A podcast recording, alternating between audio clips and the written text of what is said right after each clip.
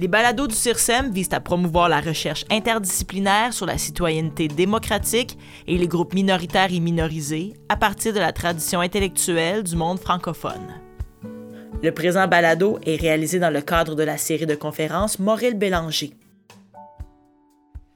Tout d'abord, nous vous souhaitons la bienvenue à cette série de balados sur l'immigration francophone qui est produite dans le cadre des conférences Mauril Bélanger sous la direction du CIRSEM. Je m'appelle Janaïna Nazari Gomez. Je suis chercheur postdoctoral en sociolinguistique à l'Institut des langues officielles et du bilinguisme de l'Université d'Ottawa et je vous présente ma collègue Louisa. Merci Janaïna. Donc, je m'appelle Louisa Véronis. Je suis professeure de géographie et titulaire de la chaire de recherche sur l'immigration et les communautés franco-ontariennes à l'Université d'Ottawa. Donc tout d'abord, on voulait vous présenter notre série de balados sur l'immigration francophone qui cherche à approfondir et examiner de manière critique les questions en lien avec cet important débat au sujet de l'immigration francophone. Ceci est le deuxième balado d'une série de quatre. Dans le premier balado, nous expliquons quelle est la place de l'immigration francophone dans le contexte plus large de la politique canadienne de l'immigration. Nous offrons une analyse critique des problèmes, des enjeux liés avec cette politique et pourquoi elle ne permet pas vraiment d'atteindre les objectifs. Nous avons aussi essayé d'expliquer le besoin d'une politique d'immigration francophone qui soit plus autonome pour pouvoir mieux répondre aux besoins des communautés francophones. Et dans ce deuxième balado, nous souhaitons entreprendre maintenant une réflexion sur les notions et les pratiques d'accueil dans les communautés francophones. Nous aimerions notamment revenir sur les discours qui entourent l'immigration francophone, ainsi, ainsi, que sur des questions en lien avec les pratiques d'accueil et d'intégration euh, ce sont des enjeux qu'il faudrait surmonter pour assurer la réussite de cette immigration, tant pour les immigrants que pour les communautés francophones.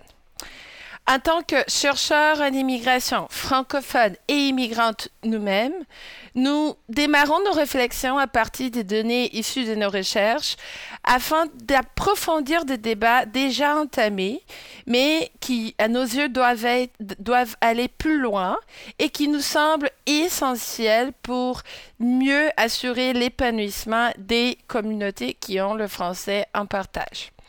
Nous comptons ainsi fournir des recommandations et quelques pistes d'action pour des acteurs de terrain et pour des décideurs politiques, mais également pour renseigner les personnes qui souhaitent mieux comprendre les thématiques reliées à l'immigration.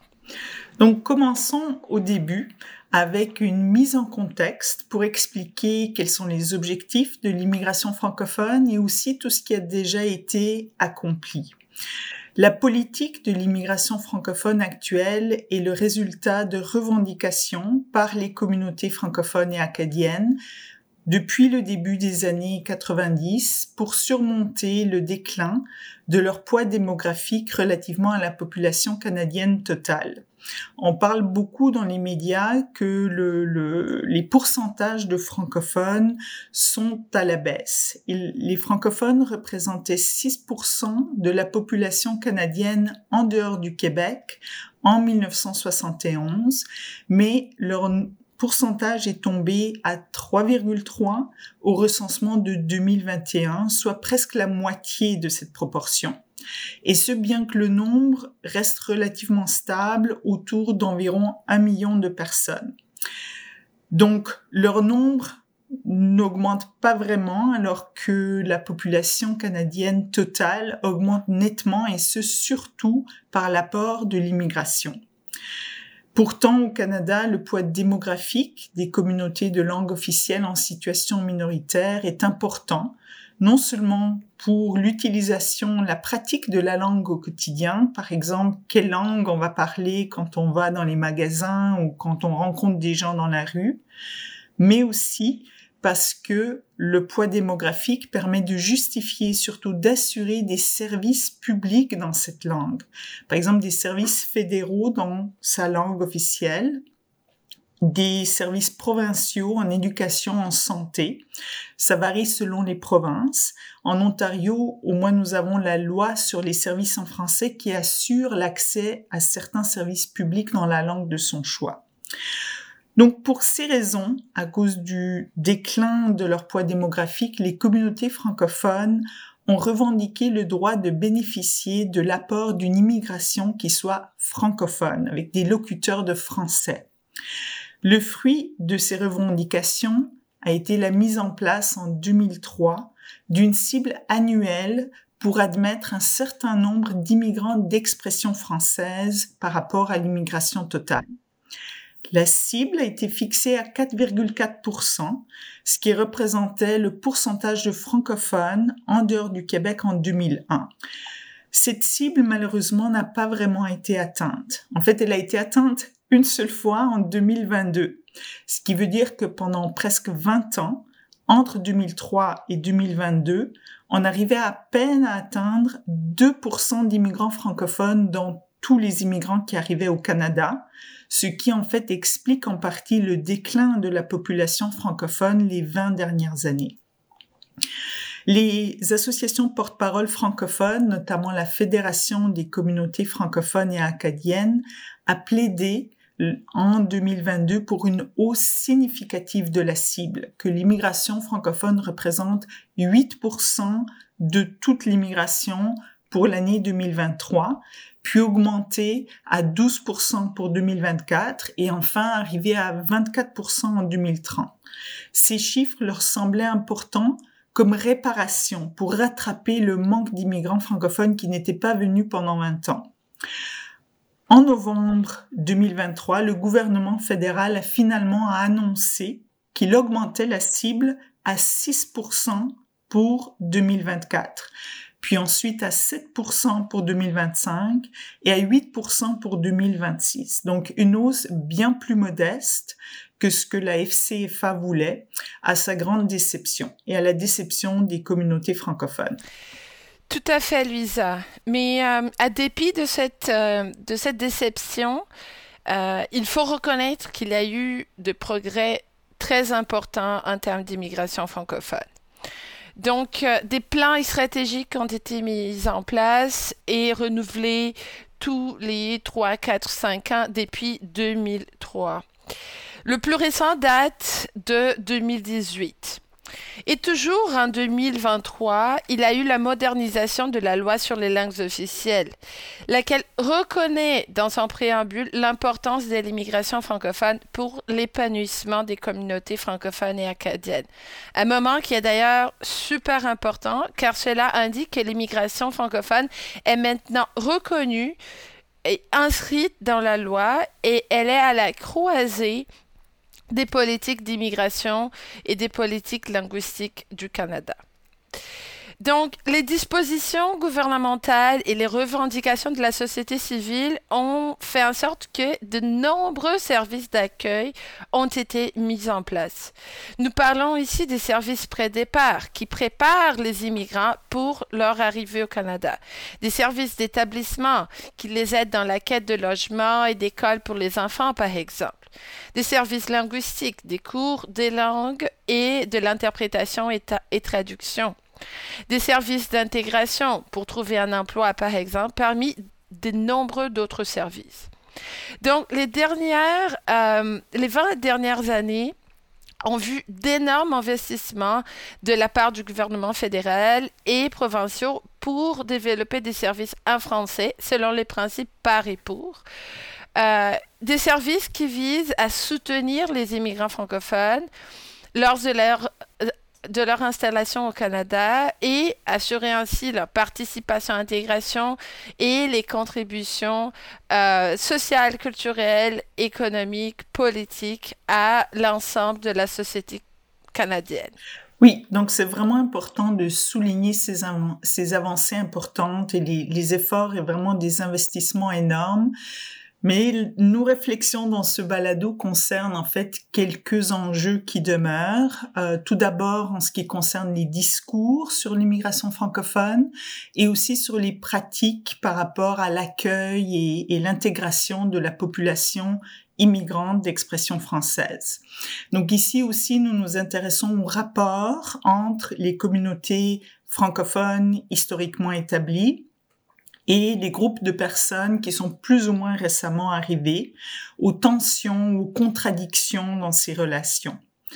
Et nous faisons la distinction entre discours, qui est un, concept peut-être très académique et abstrait, mais c'est la façon dont on parle de ces, de ces choses, et les pratiques. Donc on fait la distinction discours et pratique, principalement à des fins de clarification pour, pour la discussion, mais dans les faits, les deux sont évidemment très interreliés, s'appuient mutuellement, se complémentent, s'imbriquent l'un dans l'autre.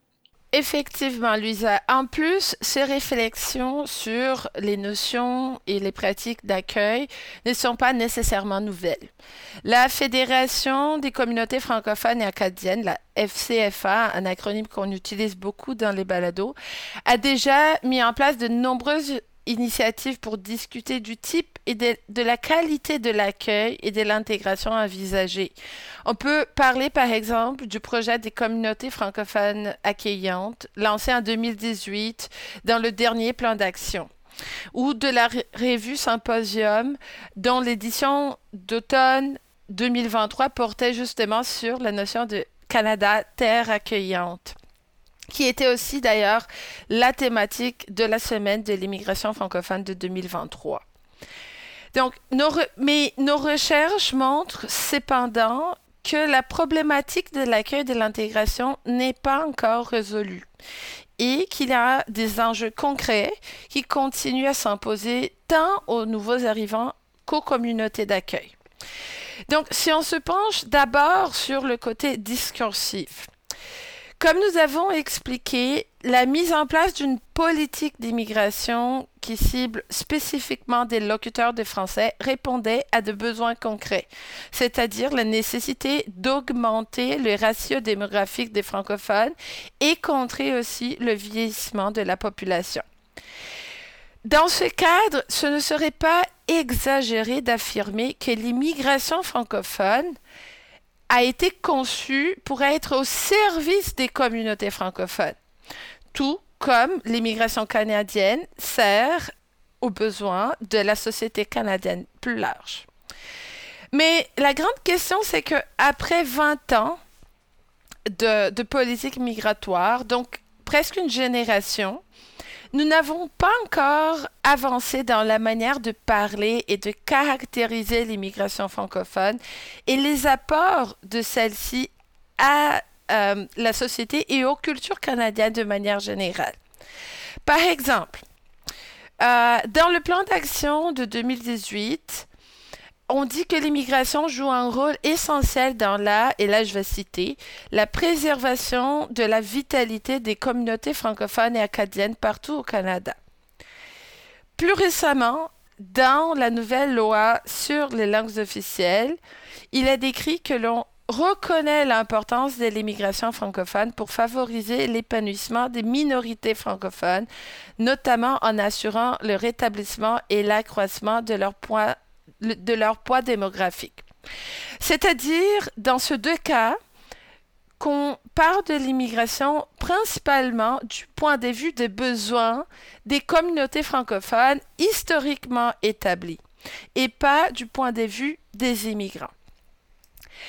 Donc, l'argumentaire sur lequel s'appuient tant les politiques que les pratiques d'accueil ne prend pas en compte le point de vue, la voix des immigrants, ou bien leur envie et leur droit de se déplacer, de vivre ailleurs, de leur quête pour de meilleures conditions de vie, et du fait que les nouveaux arrivants, eux aussi, ils cherchent à s'épanouir dans la société qui les accueille. Donc ce ne sont pas seulement les communautés francophones historiquement établies qui cherchent à s'épanouir, mais les immigrants aussi. Il s'agit donc d'une logique, d'une relation unidirectionnelle. L'immigration, après 20 ans, est encore de nos jours au service des communautés historiquement établies. Oui, absolument. Donc, euh, par discours utilitariste, on réfère au fait que ce discours montre les besoins des communautés et le rôle de l'immigration pour desservir ces besoins. L'impact de cette façon de penser, de conceptualiser l'immigration dans une logique utilitariste, euh, sont ressentis par les immigrants. Alors, les immigrants ne sont pas dupes, ils voient très bien ce qui est en train de se passer, ils entendent les discours et dans nos recherches, ils nous en parlent parfois. Une fois en particulier, un participant nous a dit, euh, il y a les propriétaires et il y a les locataires de la francophonie au Canada, faisant ainsi référence aux communautés que parfois on dit de souche et aux personnes immigrantes respectivement. Donc l'idée que les propriétaires sont les vraies communautés qui sont ici historiquement établies, tandis que les immigrants, eux, sont des locataires.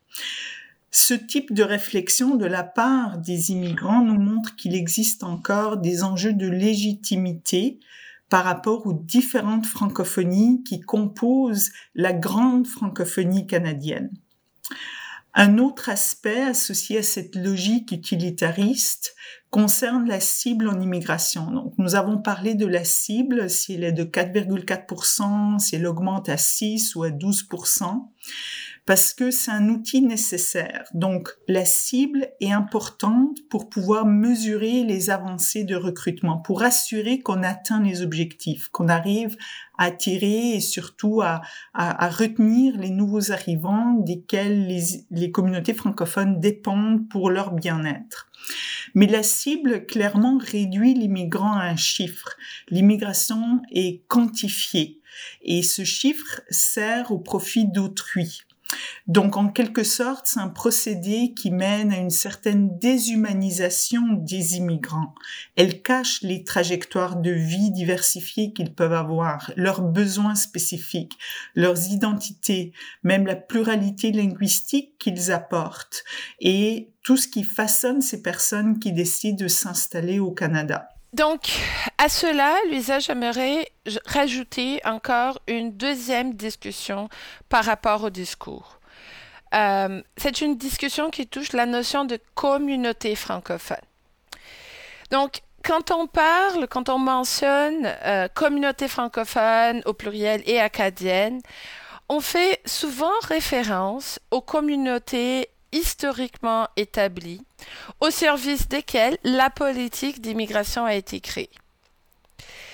Mais la notion de communauté francophone au pluriel implique en fait une grande diversité et plusieurs couches de complexité que j'aimerais exploiter par la suite. Mais d'emblée, reconnaissons que pour les personnes nées au Canada, le fait de parler français représente bien plus que la maîtrise d'une langue.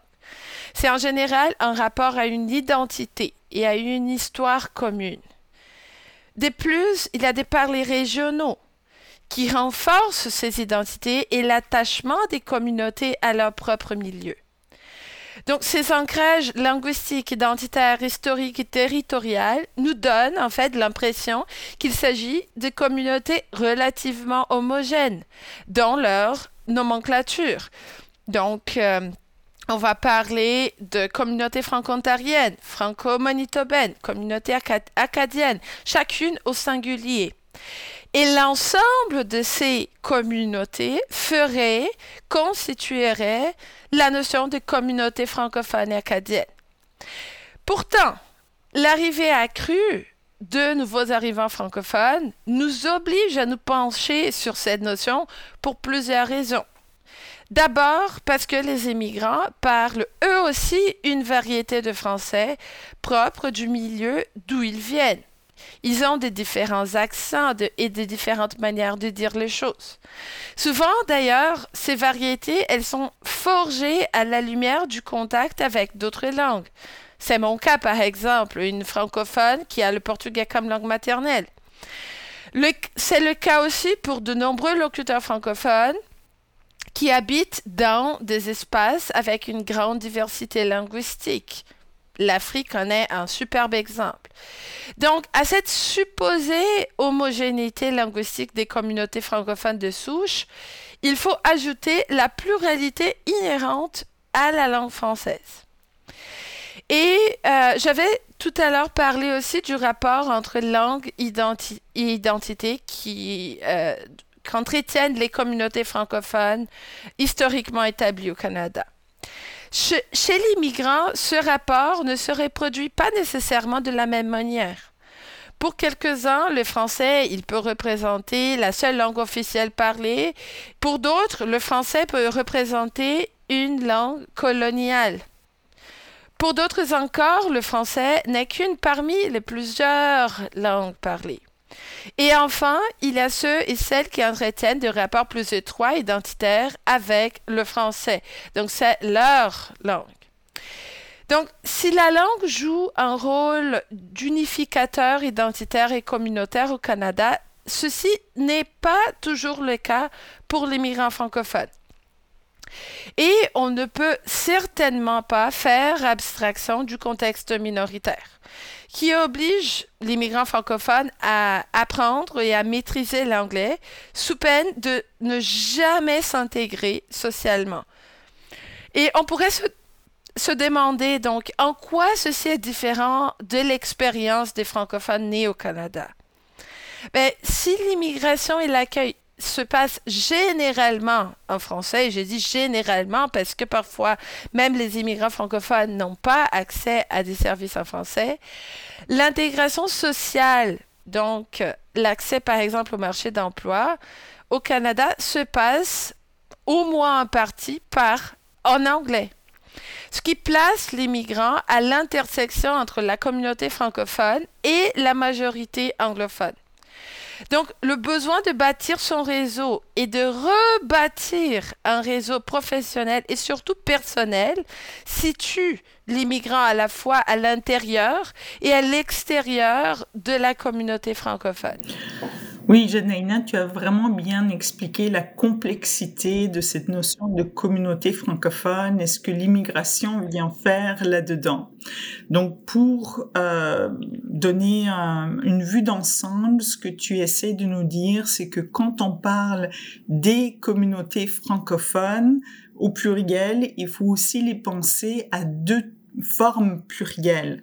Donc la pluralité des différentes francophonies canadiennes en tant que telles, donc parler euh, des franco-ontariens ou des franco-manitobains, des acadiens et ainsi de suite, mais aussi penser aux nouvelles diversités qui résultent de l'immigration et qui apportent en fait une complexité supplémentaire à cette notion de communauté francophone tout en la façonnant autrement.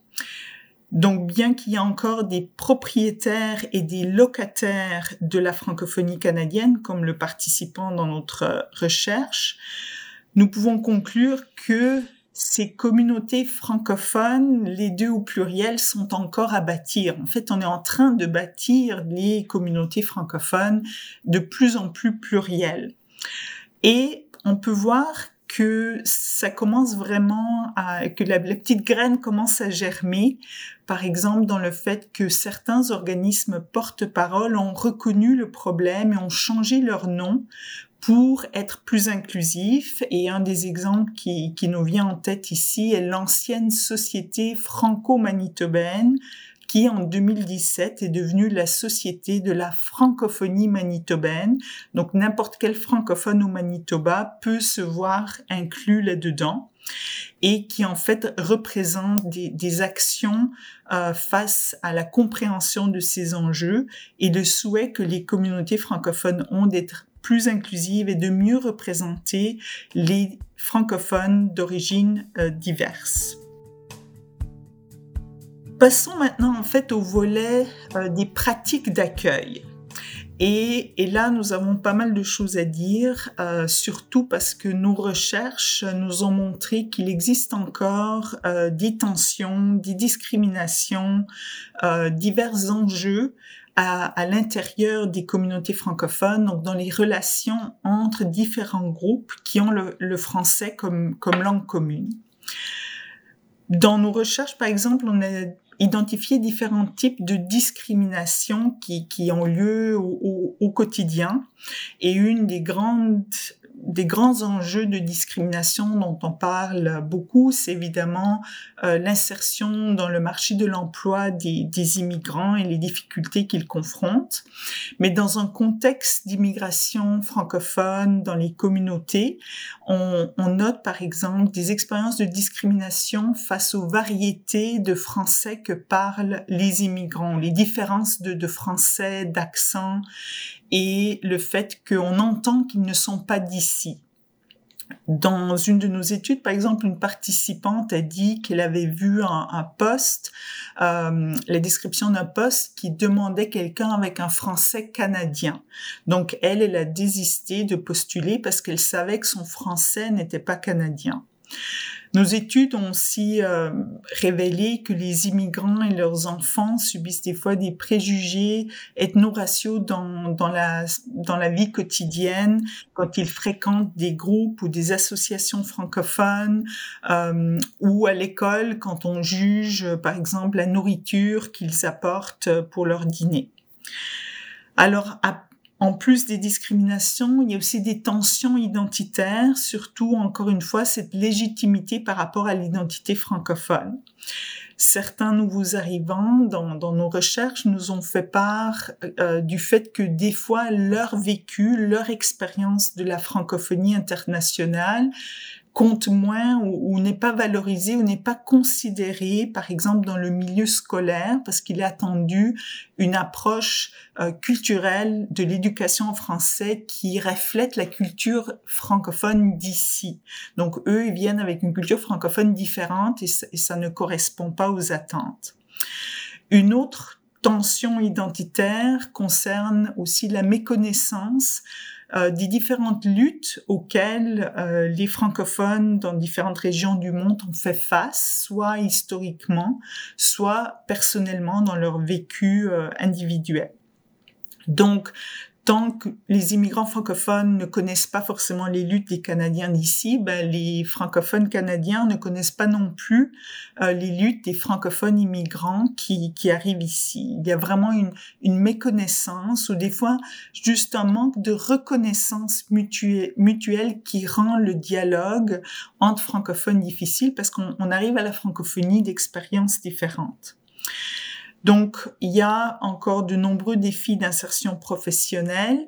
Et ici, on aimerait en fait euh, parler d'un double standard. D'une part, on, on déplore le fait que les francophones sont parfois assimilés à l'anglais ou les risques de l'assimilation, mais on oublie de reconnaître que les francophones d'ici parlent anglais dans le quotidien, travaillent en anglais, vivent en anglais. Et donc, pour l'immigrant, il lui faut aussi l'anglais, comme le disait tout à l'heure Jenaina, pour opérer dans la société canadienne. Et d'autre part, euh, les employeurs francophones ne donnent pas forcément une chance aux immigrants francophones. Donc, on veut pas qu'ils s'assimilent à l'anglais, mais on leur permet pas non plus vraiment de s'insérer en français dans la communauté francophone. Donc, il y a ces petites contradictions qui se sont améliorées, mais qui restent des réalités de l'expérience des immigrants. Et puis bon, on peut aussi revenir à la question de l'éducation et de la santé, deux points très sensibles pour les communautés francophones parce qu'on sait qu'il y a des limites dans l'accès, la qualité la quantité, par exemple, de programmes d'éducation, mais on remarque peut-être un, un manque de diversité dans le personnel enseignant qui ne reflète pas l'arrivée de toutes ces familles immigrantes francophones. Il y a aussi des discontinuités culturelles. Les attentes des parents issus de l'immigration peuvent être différentes parce que dans leur pays, l'éducation fonctionne différemment que les pratiques courantes à l'école au Canada. Pour le domaine de la santé, encore une fois, il y a des barrières. On ne veut même pas parler de l'accès des services en français en santé, mais aussi des discontinuités culturelles où, les attentes ou la relation dans le système de santé est différente dans chaque pays et donc les immigrants doivent s'adapter. Mais on devrait aussi être à l'écoute de ces besoins qui, avec lesquels ils viennent. Tout à fait, Luisa. Donc, avec ce tour d'horizon, tu nous as permis de de mieux comprendre les enjeux pratiques qui se conjuguent en fait avec les enjeux discursifs dont je parlais tout à l'heure. Donc il y a des défis par rapport aux pratiques et à la manière dont on conçoit ces pratiques d'accueil. Euh, ce balado, il est en dialogue avec, comme on l'a mentionné auparavant, une série d'initiatives qui ont comme objectif de repenser ces notions et ces pratiques d'accueil. Donc, euh, nous avons beaucoup réfléchi ensemble. Euh, et c'est ce que nous partageons avec euh, notre audience aujourd'hui sur l'importance de penser à l'accueil et de penser l'accueil et l'intégration selon une approche bidirectionnelle et dialogique. Mais qu'est-ce que c'est ça? Donc, dans cette perspective, pour nous, accueillir signifie non seulement l'action de recevoir l'autre et de lui fournir les moyens matériels pour son établissement. Nous avons de nombreux, de nombreux programmes et services euh, mis en place pour cet accueil. Mais accueillir signifie un exercice, il implique un exercice. L'exercice conscient de se penser en tant que société changeante, en tant que société en constante évolution, en raison de l'immigration. Donc, si on attend des personnes immigrantes qu'elles, fassent preuve d'adaptation et on, s'attend à ce qu'elles fassent preuve d'adaptation, euh, la communauté francophone historiquement établie aurait aussi un devoir d'adaptation. C'est réimaginer en relation à ce nouveau membre repenser sa culture, ses façons de faire et de vivre à la lumière de ces cultures et habitudes nouvelles que les immigrants apportent avec eux. D'autre part, les immigrants ont aussi un exercice à faire, un exercice d'accueil. Donc, chercher à comprendre l'histoire de la communauté francophone dans laquelle ils s'insèrent. Chercher à comprendre ses valeurs, ses luttes et, dans la mesure du possible, en devenir un allié.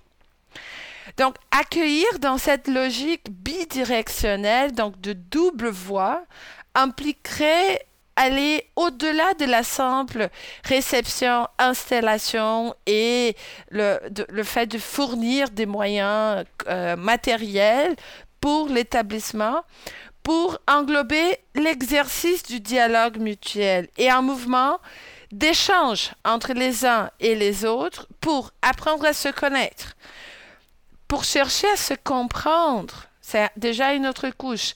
Et peut-être, idéalement, élaborer un projet de société qui mène à l'épanouissement de tous et chacun. Donc pas seulement l'épanouissement des communautés francophones historiquement établies, mais l'épanouissement des communautés immigrantes aussi. Oui, absolument. Donc vraiment, tu as essayé de souligner que l'enjeu ou le problème, c'est cette conception unidirectionnelle par rapport aux communautés, aux besoins de passer en fait à une notion et, des pratiques bidirectionnelles qui vont dans les dans les deux sens ou à double sens. Je crois que qu'on sent bien qu'on est là, il, il, y a déjà des des initiatives mises en place, mais on aimerait en fait aussi offrir quelques pistes d'action pour arriver à une notion renouvelée de l'accueil qui soit vraiment bidirectionnelle.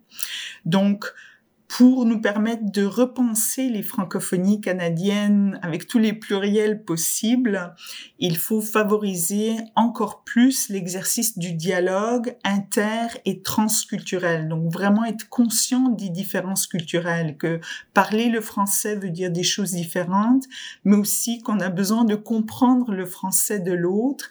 Et là, la médiation culturelle peut s'avérer en fait un outil utile, prometteur pour faciliter ce dialogue, ces échanges, surtout dans un, dans un contexte local comme dans les écoles, dans les conseils, euh, dans le milieu du travail, dans les associations.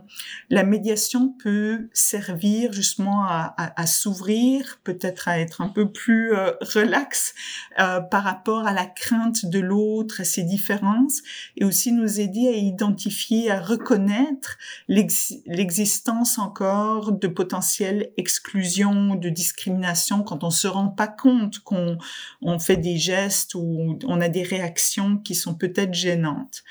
Donc la médiation culturel peut aussi servir comme instrument pour favoriser euh, de nouvelles compréhensions, en fait, faciliter l'échange, la compréhension de l'autre, de la diversité linguistique, de la pluralité identitaire identitaire, cette relation qu'on a au français ou non, et qui en fait maintenant font partie euh, des francophonies canadiennes qui continuent de, s'élargir, de se pluraliser, et ainsi déconstruire des préjugés qu'on qu'on pourrait avoir et qui en fait continuent à produire des insécurités, que ce soit linguistiques ou identitaires, de la part des uns et des autres.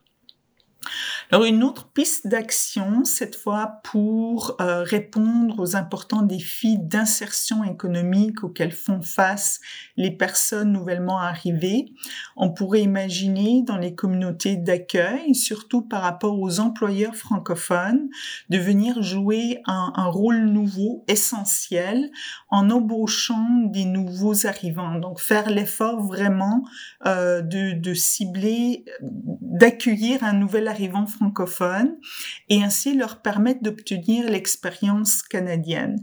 Donc là, les bénéfices ne seraient pas seulement pour les nouvelles arrivants qui, lui ou elle, aimeraient beaucoup, évidemment, obtenir un emploi, mais ce serait aussi gagnant pour les employeurs, ce serait gagnant pour les communautés qui viendront en fait euh, arriver à une, diversification de la main d'œuvre et ces personnes pourraient ensuite vraiment s'insérer dans les communautés et, et, participer à leur plein potentiel, que ce soit économiquement, donc dans le cadre de leur milieu du travail, mais aussi euh, dans la communauté plus largement. En plus, Luisa, je pense que euh, euh, il faut se pencher aussi sur le plan linguistique. Euh, et il y a deux pistes à, creuser. Donc, euh, on oublie parfois qu'au-delà d'avoir le français, de parler le français, l'immigrant francophone parle aussi d'autres langues. Et souvent, ils partagent avec nous dans les entrevues leur crainte de perdre leur langue maternelle ou leur langue d'héritage, qui sont parfois les langues avec lesquelles, à travers lesquelles ils peuvent communiquer avec leur famille qui est restée dans leur pays d'origine. Donc, de la même manière dont le français, on, on, cherche à garder le français au Canada, ces immigrants cherchent eux aussi à garder leur langue d'héritage. Français et langue d'héritage pourraient être des alliés. Donc, c'est, euh, à mon avis, le temps d'entamer cette discussion. Comment français et langue d'héritage peuvent se soutenir mutuellement pour être capables de se préserver et assurer leurs valeurs identitaires. Et enfin, sur le plan culturel, on pourrait certainement penser à célébrer les héritages et les cultures des uns et des autres et comprendre que les cultures immigrantes, en fait, elles deviennent des cultures canadiennes. Donc ce n'est pas une culture de l'autre, ça devient une culture sur place, une culture qui appartient à cette grande famille francophone. Euh, pour cela, c'est super important de connaître les histoires des immigrants et de, les intégrer à l'histoire canadienne. Euh, tu avais d'ailleurs un exemple super intéressant sur le euh, que tu as vécu pour le salon du livre afro-canadien, non? Oui, oui, effectivement, c'était très nouveau. Ça fait quelques années qu'ici à Ottawa est organisé le salon du livre afro-canadien. Et puis cette année, j'ai eu l'occasion d'y aller. J'avoue que j'ai été vraiment épatée et emballée. Il y avait donc euh, des, auteurs issus de l'immigration qui y étaient, qui présentaient leurs livres, leurs travaux. Euh, j'ai vu des choses fascinantes. D'une part, par exemple, une, dame qui écrit des livres pour les enfants, des livres qui sont plurilingues. Ces livres sont écrits en français, en anglais et en créole, et elle mélange euh, des histoires, des proverbes des différents pays francophones avec euh, les, proverbes et les habitudes dans le contexte canadien. Donc c'est une façon pour les enfants d'apprendre la culture d'ici et d'ailleurs. Il y avait aussi donc bon des auteurs issus de l'immigration qui sont francophones ici et qui présentaient leurs travaux, mais aussi des maisons de publication qui ont été créées et ils ciblent des auteurs euh, francophones d'ailleurs mais aussi qui disent les histoires ou des romans d'ailleurs, mais aussi des, des, auteurs qui sont établis ici. Donc c'était vraiment un mélange fascinant de ce que pourrait être et ce qui est en train de devenir la, la francophonie canadienne. Donc c'était un, un, très bel exemple et, et, le salon est en train de vraiment s'agrandir. Et donc avec ces piste d'action, nous arrivons à la fin de ce deuxième euh, balado, dont l'objectif était justement de réfléchir aux perspectives d'accueil et d'intégration afin de favoriser l'épanouissement de chaque personne francophone, qu'il soit en fait euh, euh, issu de l'immigration ou historiquement établi ou un mélange des deux, et en fait s'ouvrir à cette diversité francophone. Nos recherches nous, nous ont permis d'avoir accès à, des expériences euh, qu'on combine avec nos propres vécus comme immigrantes et francophones, et on espère, en fait, on voit déjà le début des communautés francophones au pluriel il est possible d'apprendre à, mieux se connaître mutuellement et vraiment bâtir une société où les diversités ne se côtoient pas mais se mélangent et sont en fait des motifs de célébration et de reconnaissance. Donc un grand merci pour votre écoute et on vous encourage à venir écouter nos autres balados sur l'immigration francophone.